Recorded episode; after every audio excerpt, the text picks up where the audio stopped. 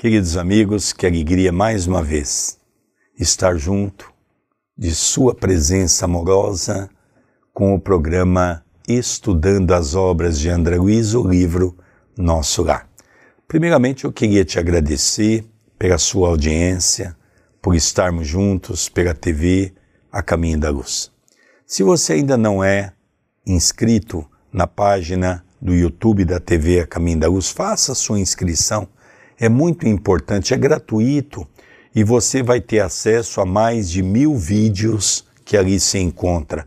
Estudos, palestras, música e várias coisas que vale a pena, somente material espírita.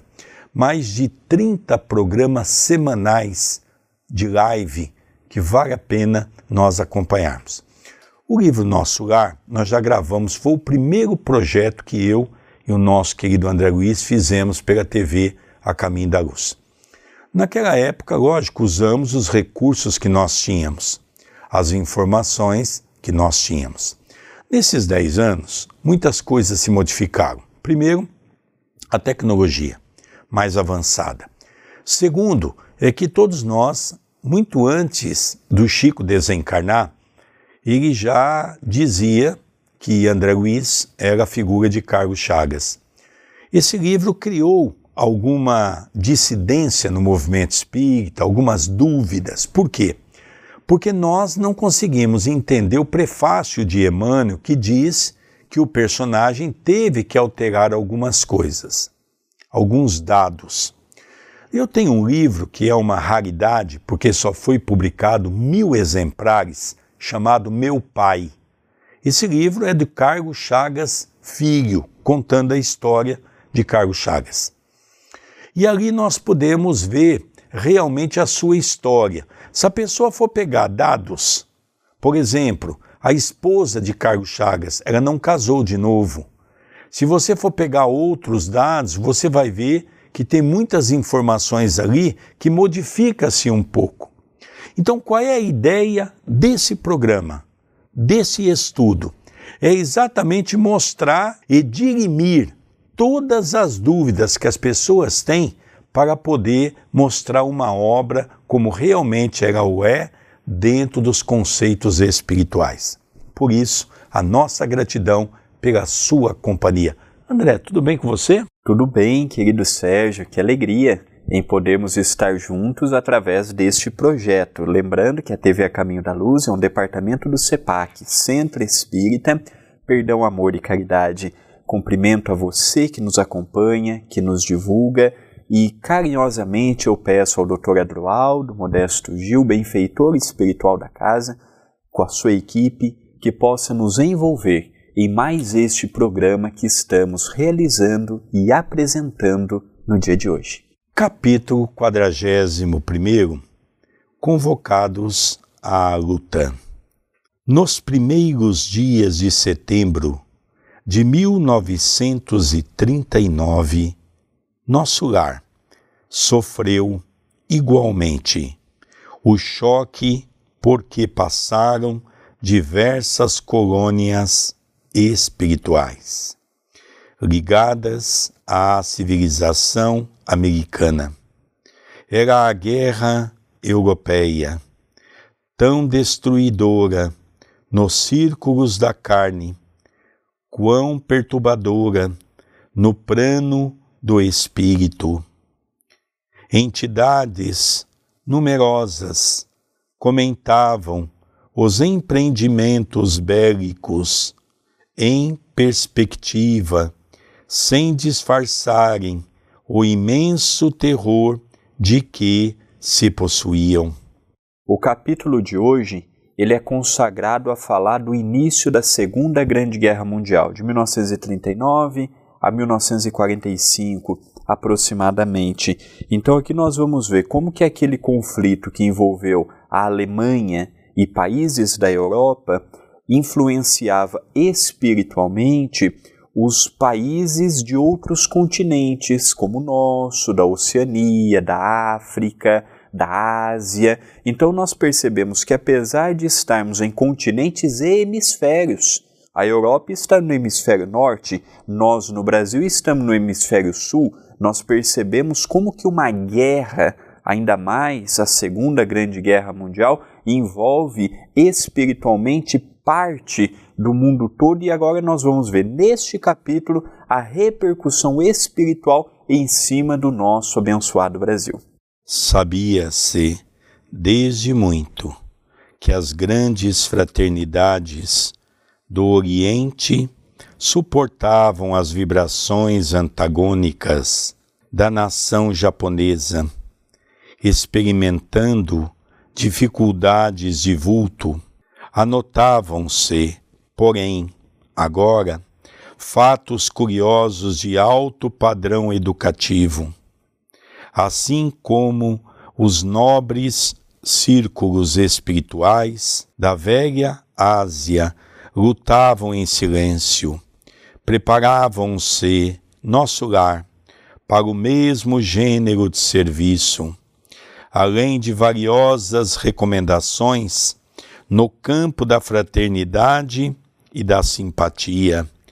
Determinou o governador tivéssemos cuidado na esfera do pensamento, preservando-nos de qualquer inclinação menos digna de ordem sentimental. Então, nós sabemos que existem as correntes espirituais que não trabalham na religião A, B, C, trabalham no equilíbrio do nosso planeta. Então, nós estamos vendo aqui, por exemplo, grandes fraternidades do Oriente. São legiões de espíritos que atuam na região da Ásia, Japão, China, nas Coreias, naquela região toda geográfica que nós conhecemos pelo equilíbrio. Nós sabemos que a Ásia tem por si só grandes dívidas espirituais pelo passado que tiveram. E nós percebemos que isto ocorre também no Ocidente, que é a região em que nós estamos. Tanto no Oriente quanto no Ocidente tem estas comunidades trabalhando. Quando você chega numa determinada hierarquia espiritual, Chico Xavier hoje não trabalha em nome do Espiritismo, ele trabalha em projetos muito maior do que apenas um número de 5% da população brasileira. Hoje, o Dr. Bezerra de Menezes não está vinculado apenas aos centros espíritas, Eurípides Barçanufo, ou mesmo Mahatma Gandhi não está apenas vinculado à Índia, esses espíritos, nós temos que compreender que eles têm atividades muito maiores no plano espiritual. É diferente, por exemplo, de um benfeitor espiritual de uma casa, de um guia espiritual de um médium. Nós estamos aqui falando de vultos da espiritualidade. Interessante, né? Eu gostaria apenas de me ater nessa última frase que eu acho interessante. Qual que era a orientação do governador? para que o pensamento, preservando-nos de qualquer inclinação menos digna de ordem sentimental. Não é o que nós estamos vendo agora, que não deixa de ser uma grande guerra, só que envolvida por um vírus, contaminando o mundo todo. Veja, quantos dirigentes espíritas, quantos padres, quantos pastores evangélicos, quantos chefes religiosos deixaram se abater pela ordem sentimental. Isso é muito interessante, essa colocação. Então, quando a guerra estava começando, o governador já deu orientação: não vamos nos envolver num aspecto sentimental. É necessário passar por isso. É um resgate da humanidade. Então, isso é muito importante nós nos atermos a esse detalhe. Continuemos a leitura. Reconheci que os espíritos superiores, nessas circunstâncias, passam a considerar as nações agressoras não como inimigas, mas como desordeiras e cuja atividade criminosa é imprescindível reprimir. Então, nós vemos que no mundo espiritual eles viam toda aquela movimentação da Alemanha de Hitler, de Mussolini na Itália, eles viam aquilo é não com ódio. Esses espíritos superiores já não possuem mais ódio, já não possuem mais ressentimentos. Eles viam, como a palavra aqui é muito interessante, desordeiros, pessoas que estavam à margem da ordem, à margem do progresso espiritual, e eles, naquele contexto, estavam procurando ver o que poderia ser feito. É interessante que o alto não pode interferir no livre-arbítrio das pessoas encarnadas. Por isso que não poderia cessar uma guerra naquele momento e tivemos cinco, seis anos de muita maldade envolvendo principalmente os judeus naquela região, levando milhares e milhares a um campo de concentração, a perder o que tinha, a uma miséria moral. Mas nós vemos que o alto já procurava incessantemente o trabalho de equilíbrio e serenidade. Infelizes dos povos que se embriaguem com o vinho do mal. Disse-me Salústio, ainda que consigam vitórias temporárias, elas servirão somente para lhes agravar a ruína, acentuando-lhes as derrotas fatais. Quando um país toma a iniciativa da guerra, encabeça a desordem da casa do Pai e pagará um preço terrível. Para mim, Chico Xavier também é um filósofo, apesar do quarto ano primário. E ele, numa entrevista, ele diz assim: numa guerra não existe vencedores. Numa guerra, todos perdem. Há mortes, há famílias que são ceifadas, há famílias que ficam mutiladas pela perda deste ou daquele, Há pessoas que perdem o que haviam conquistado pelo esforço. É o que Salustio está nos dizendo. Numa guerra, ah, o país A saiu vencedor. Não. Para a história humana, ele saiu vencedor, mas não há vencedor. Guerra é guerra, não há guerra santa, não há guerra boa, não há guerra necessária. Não, isso é característica de um mundo primitivo ou um mundo de provas e expiações. Observei então que as zonas superiores da vida se voltam em defesa justa contra os empreendimentos da ignorância e da sombra, congregados para a anarquia e, consequentemente, para a destruição. Esclareceram-me os colegas de trabalho que, nos acontecimentos dessa natureza, os países agressores convertem-se naturalmente em núcleos poderosos de centralização das forças do mal, sem se precatarem dos perigos imensos. Esses povos, com exceção dos espíritos nobres e sábios que lhes integram os quadros de serviço embriagam-se ao contato dos elementos de perversão, que invocam das camadas sombrias. Coletividades operosas convertem-se em autômatos do crime. Legiões infernais precipitam-se sobre grandes oficinas do progresso comum, transformando-as em campos de perversidade e horror.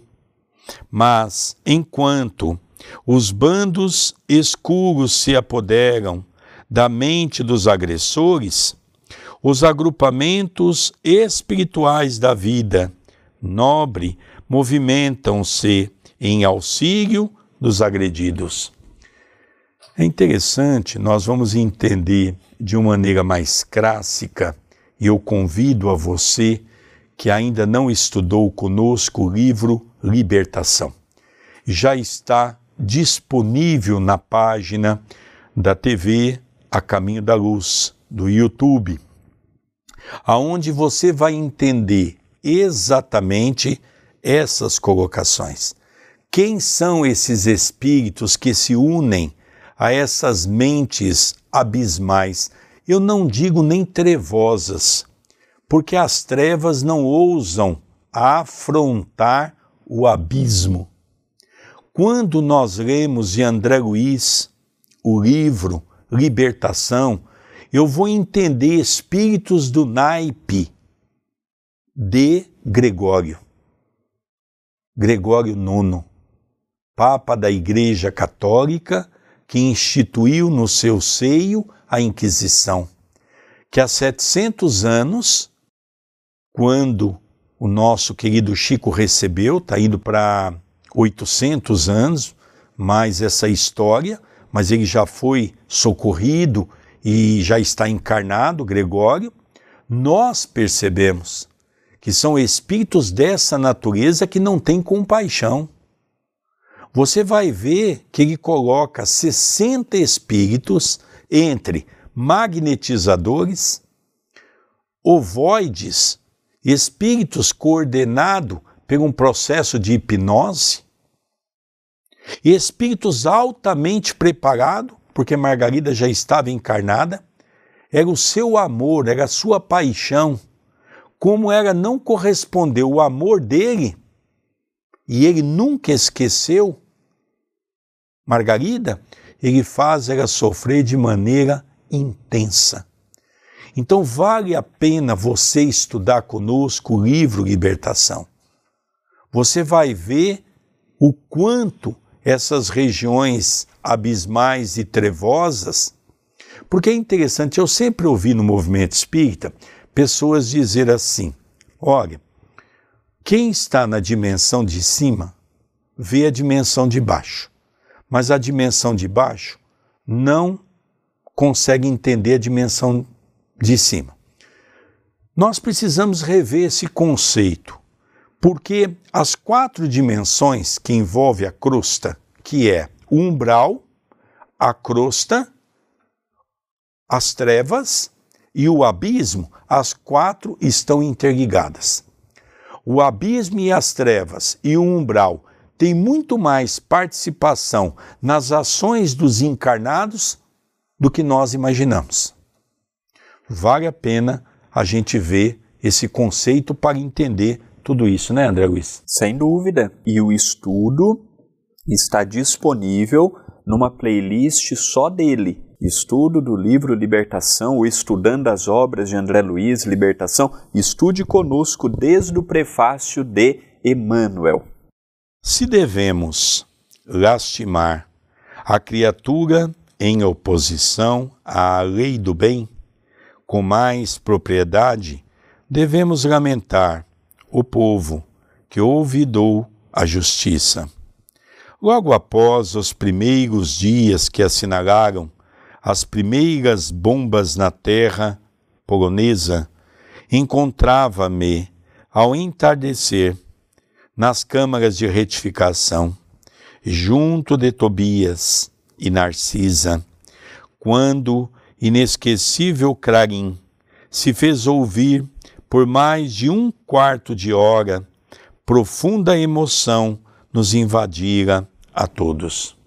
Então nós percebemos que durante pouco mais de 15 minutos vem este som convidando-lhes, como veremos no discorrer da leitura, a uma prece, porque se iniciava a Segunda Grande Guerra Mundial com os primeiros atritos atômicos envolvendo a Polônia.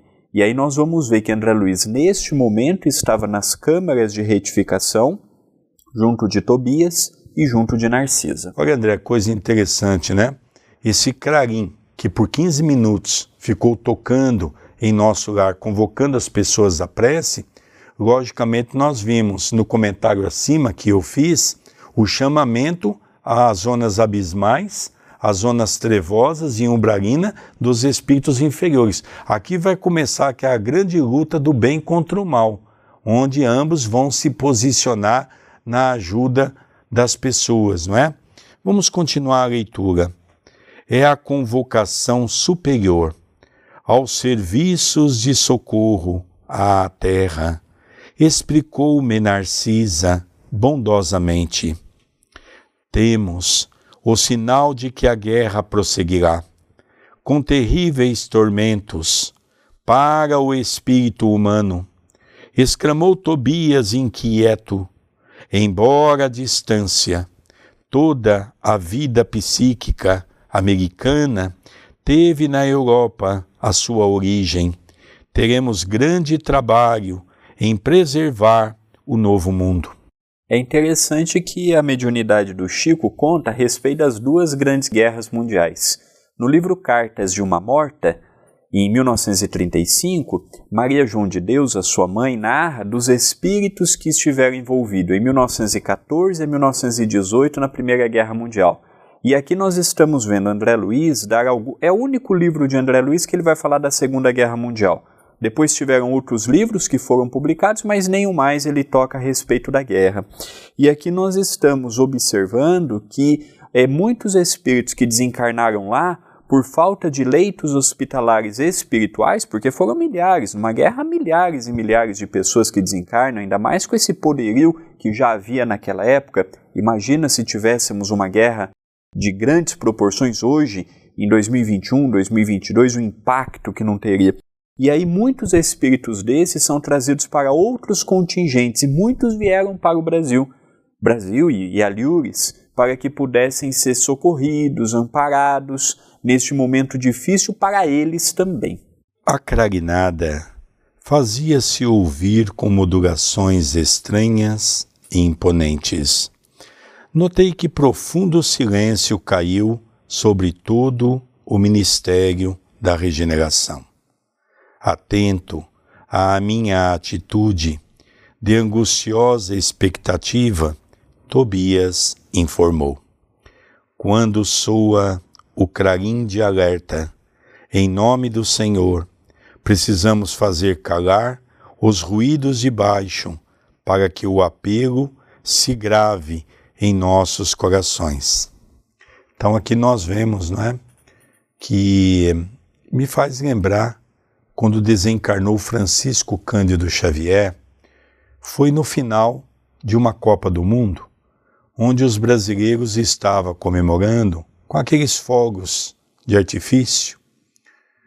E quando os comentários da morte de Chico invadiu Uberaba, conta-se que nenhum foguete mais foi espocado, sendo um respeito àquele homem que foi um dos homens mais importantes que passou naquele lugar.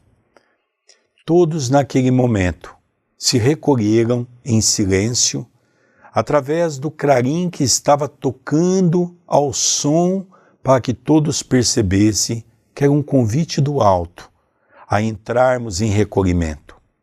Todos calaram-se. Não se ouviu mais uma voz.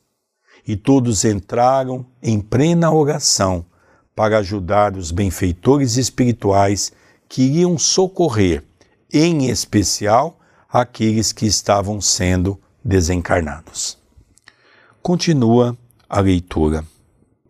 Quando o misterioso instrumento desferiu a última nota, fomos ao grande parque, a fim de observar o céu, profundamente comovido.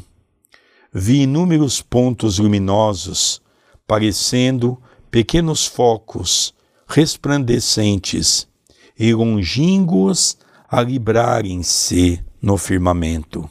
Esse clarim, disse Tobias, igualmente emocionado, é utilizado por espíritos vigilantes de elevada expressão hierárquica. Lógico, foi um momento triste, mas deve ter sido uma imagem muito bonita de ver estes espíritos de alta envergadura que, na maioria, não sabemos nem o nome e não temos ainda compreensão do real trabalho que eles possuem no plano maior, eles também se mobilizando.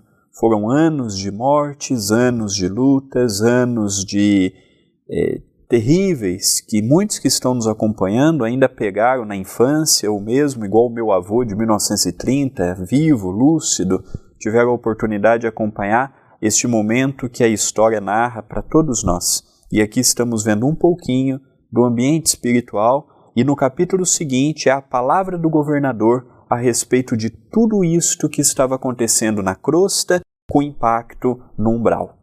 Regressando ao interior das câmaras, tive a atenção atraída para enormes rumores provenientes das zonas mais altas da colônia, onde se localizavam as vias públicas.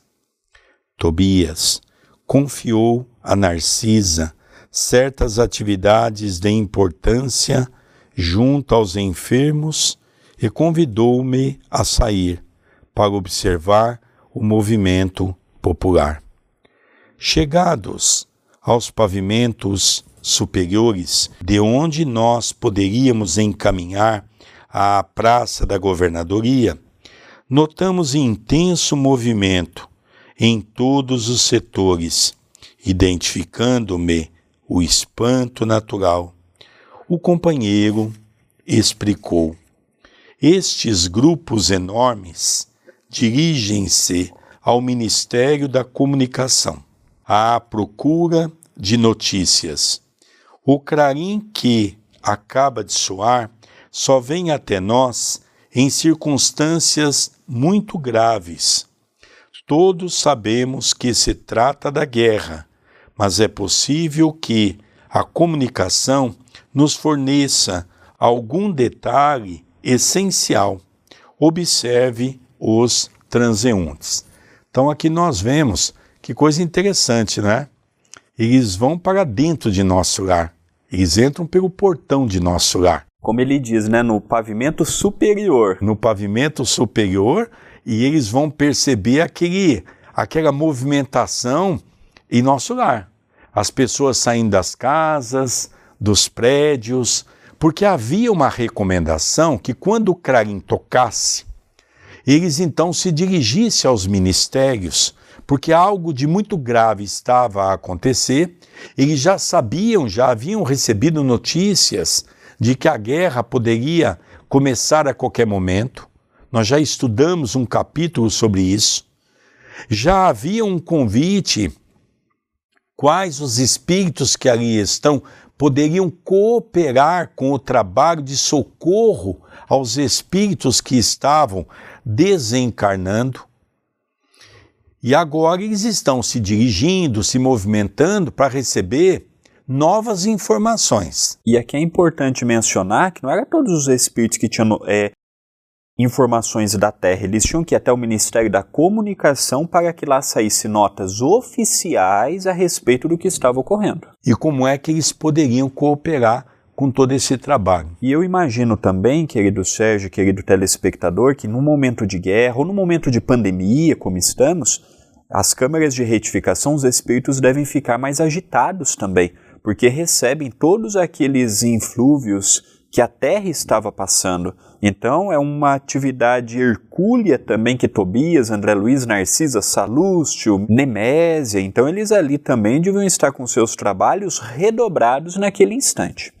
Ao nosso lado vinham dois senhores e quatro senhoras em conversação animada.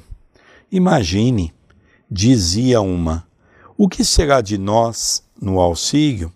Há muitos meses consecutivos, o movimento de súplicas tem sido extraordinário.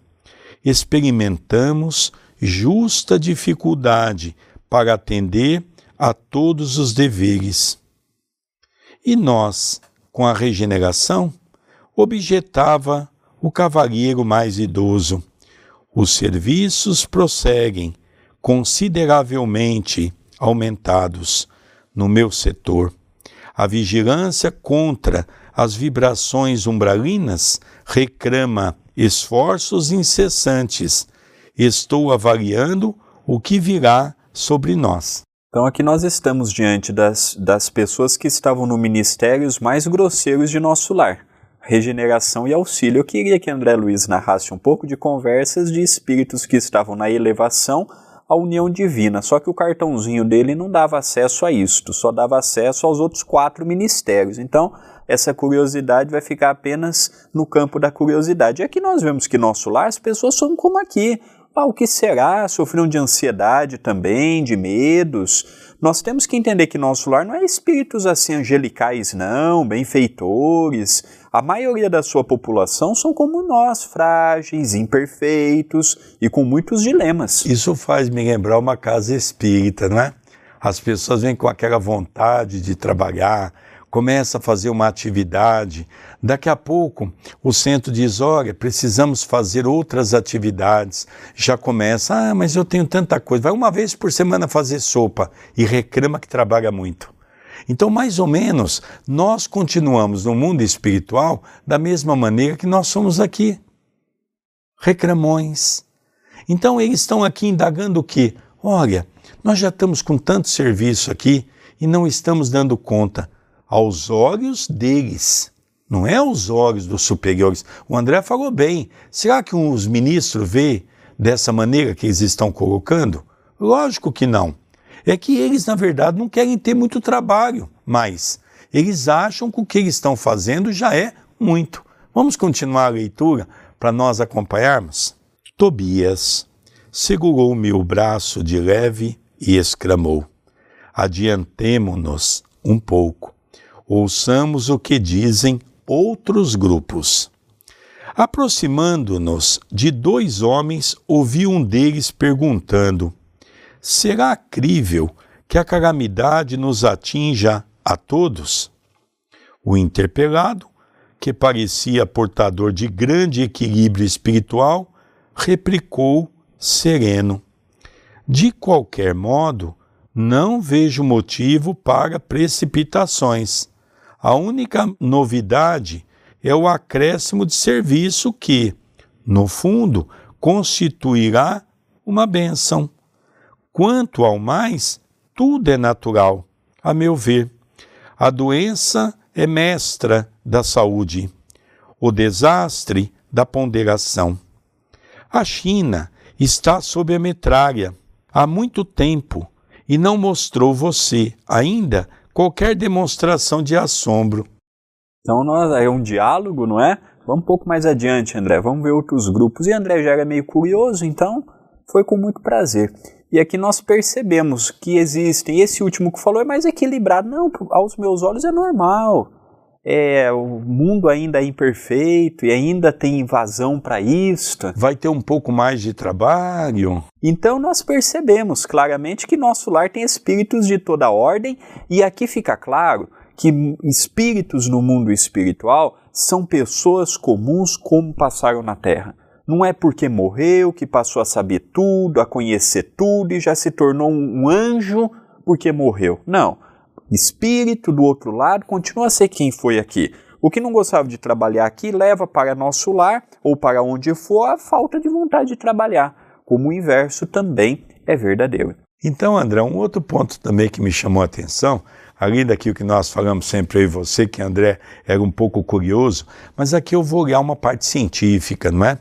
Ele tinha essa necessidade de, e Tobias percebia isso, como ele era um vamos dizer assim, um portador das informações de nosso lar, que serviria para obras mediúnicas, que seria para o proveito de quem estava ligado ao corpo físico, ele tinha que relatar um pouco o pensamento das pessoas que estão em nosso lar para desmistificar aquela ideia de que somente espíritos angelicais que estão em nosso lar ele pôde perceber que são espíritos como nós, reclamões, tudo reclama, tudo não está bom, qualquer atividade a mais já pesa. Então nós percebemos que isso é um lado que eu consegui extrair das colocações de André Luiz, onde Tobias diz aí, olha, vamos andar, vamos acompanhar as conversas e você vai ter uma noção de como pensam as pessoas aqui em nosso lar. Vamos continuar a leitura. Mas agora objetou o companheiro desapontado. Parece que serei compelido a modificar meu programa de trabalho. O outro sorriu e ponderou: Euvécio, Euvécio, esqueçamos o meu programa para pensar em nossos programas. Então aqui nós percebemos uma coisa interessante, não é? Que isso vale a pena a gente comentar.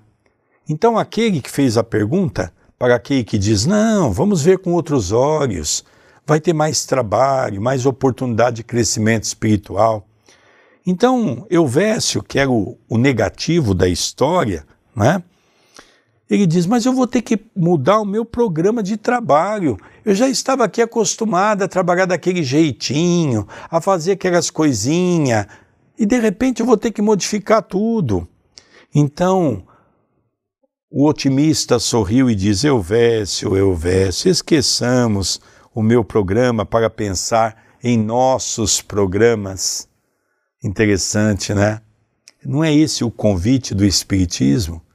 Esqueça o teu problema para perceber que existem pessoas com problemas muito, mas muito maiores do que os seus. Então, esse é o convite. Quando eu me fecho no meu ego, no meu personalismo, na minha condição egóica de achar que eu sou o único sofredor da terra, então aí começa a complicar a minha situação porque eu me fecho e me isolo nessas condições. Continua André Luiz. Atendendo a novo gesto de Tobias, que me reclamava a atenção, observei três senhoras que iam na mesma direção à nossa esquerda, verificando que o pitoresco não faltava, igualmente ali, naquele crepúsculo de inquietação. A questão impressiona-me sobremaneira. Dizia mais moça, porque Everardo não deve regressar do mundo agora. Mas a guerra, disse uma das companheiras, ao que parece, não alcançará a península, Portugal. Está muito longe do teatro dos acontecimentos. Então nós percebemos aqui que essa daqui já era mais egoísta, mas o meu Everardo ainda está lá em Portugal e pelo que parece ele não vai desencarnar tão já. Vai que a guerra chega em Portugal, como é que vai ficar a situação do Everardo? Então nós percebemos que no mundo espiritual as pessoas continuam sendo quem eram aqui.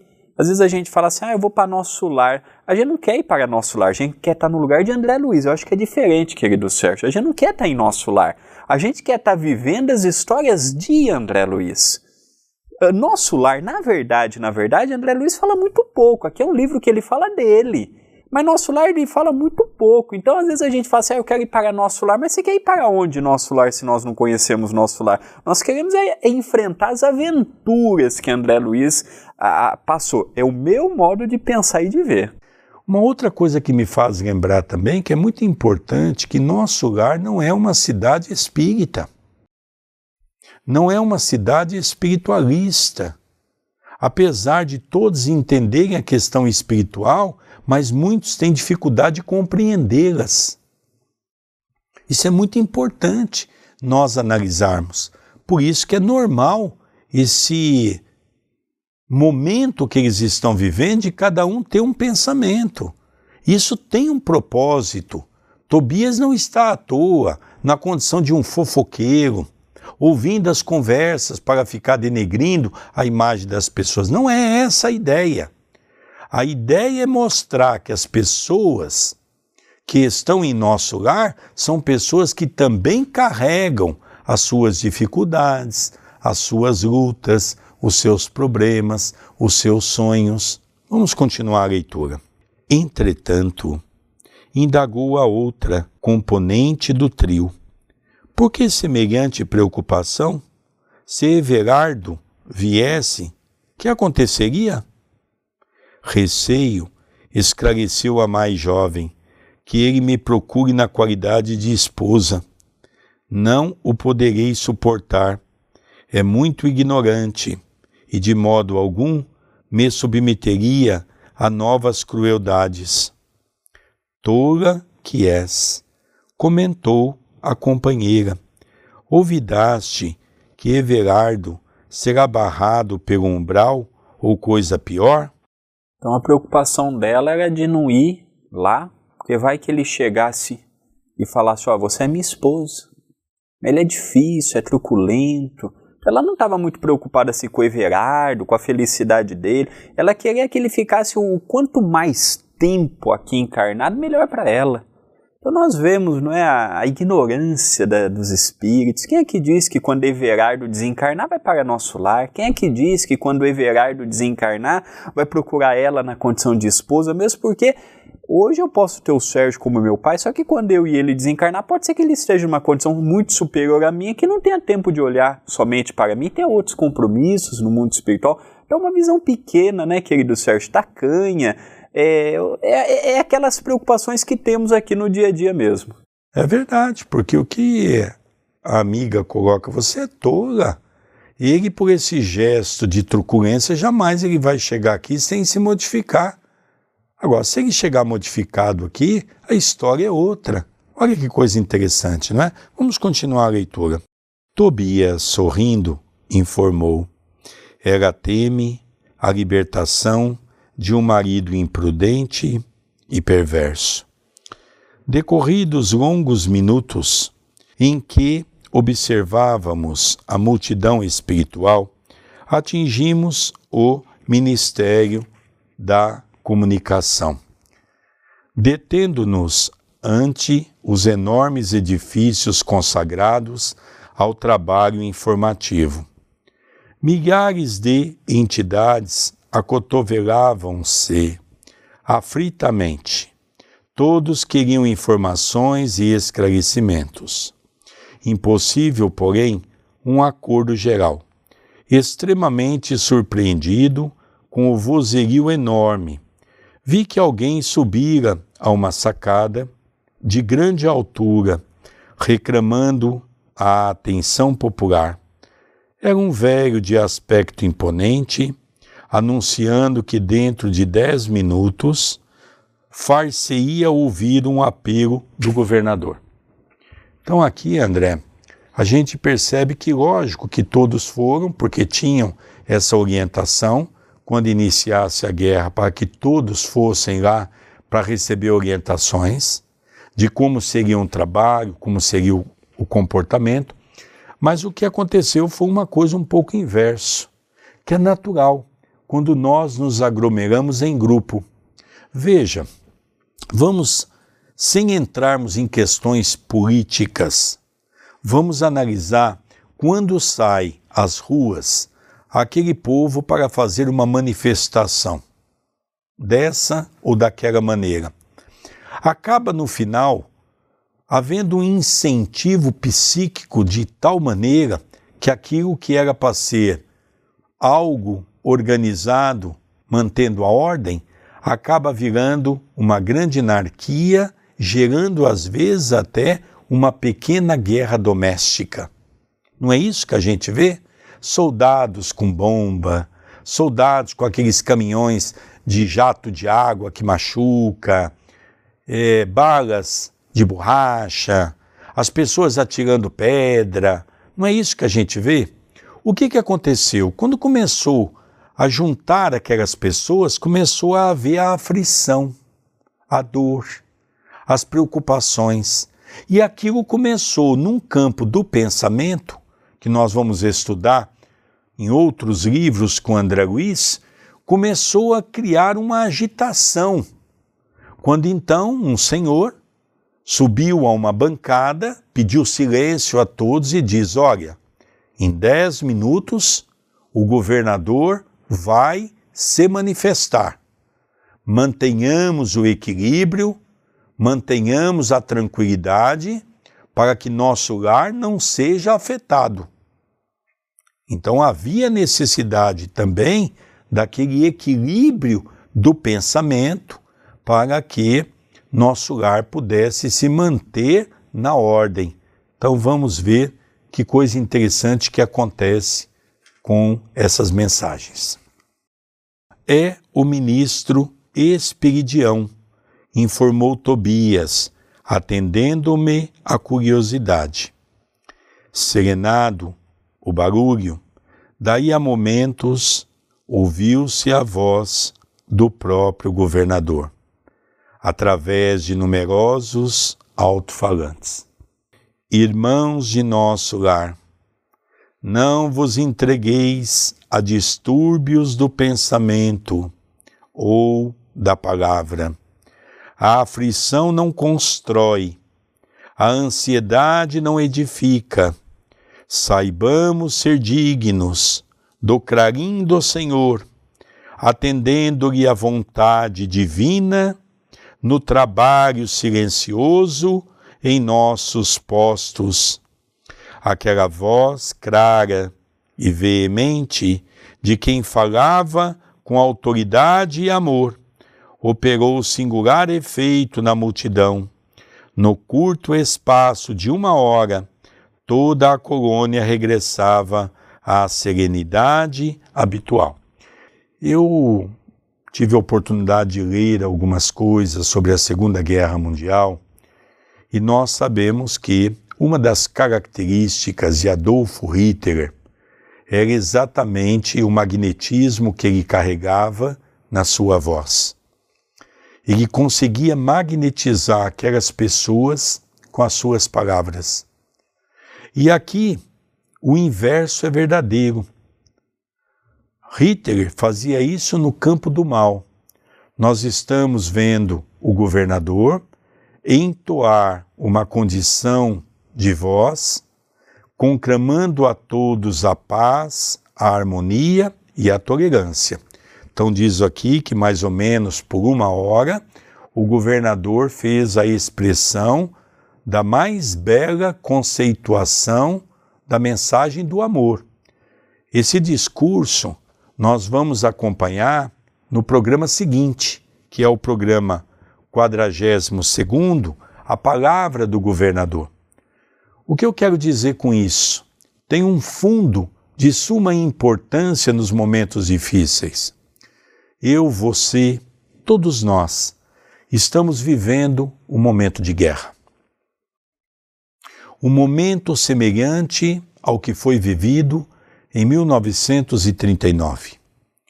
Em vez das bombas, dos ataques das armas, existe o vírus. As consequências são as mesmas. Devastadora. Quando nós ligamos uma televisão e assistimos um programa televisivo desses grandes jornalistas irresponsáveis, não são todos os jornalistas irresponsáveis, mas muitos se vendem por pouco.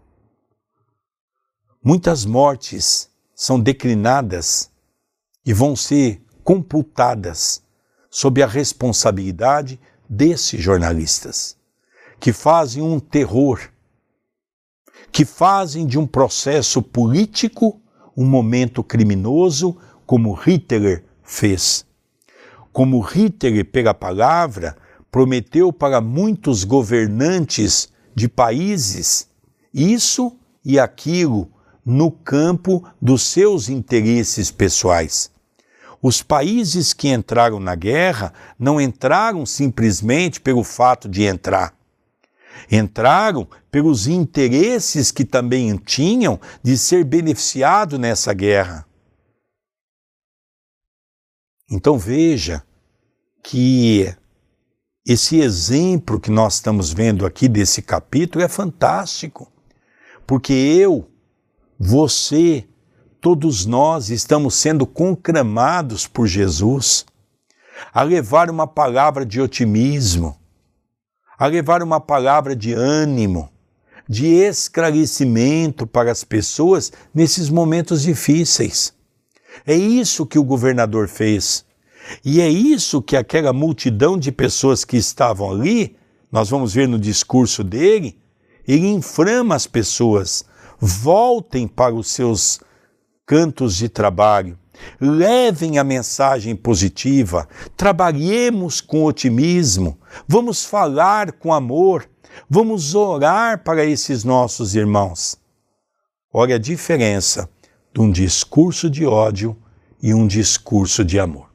Estamos encerrando o nosso programa de hoje, agradecendo a sua audiência, agradecendo a sua participação, relembrando que é muito importante o seu like, é muito importante o seu comentário no vídeo. Se ainda não se inscreveu no canal, nem habilitou as notificações, faça isto, estará nos ajudando muito.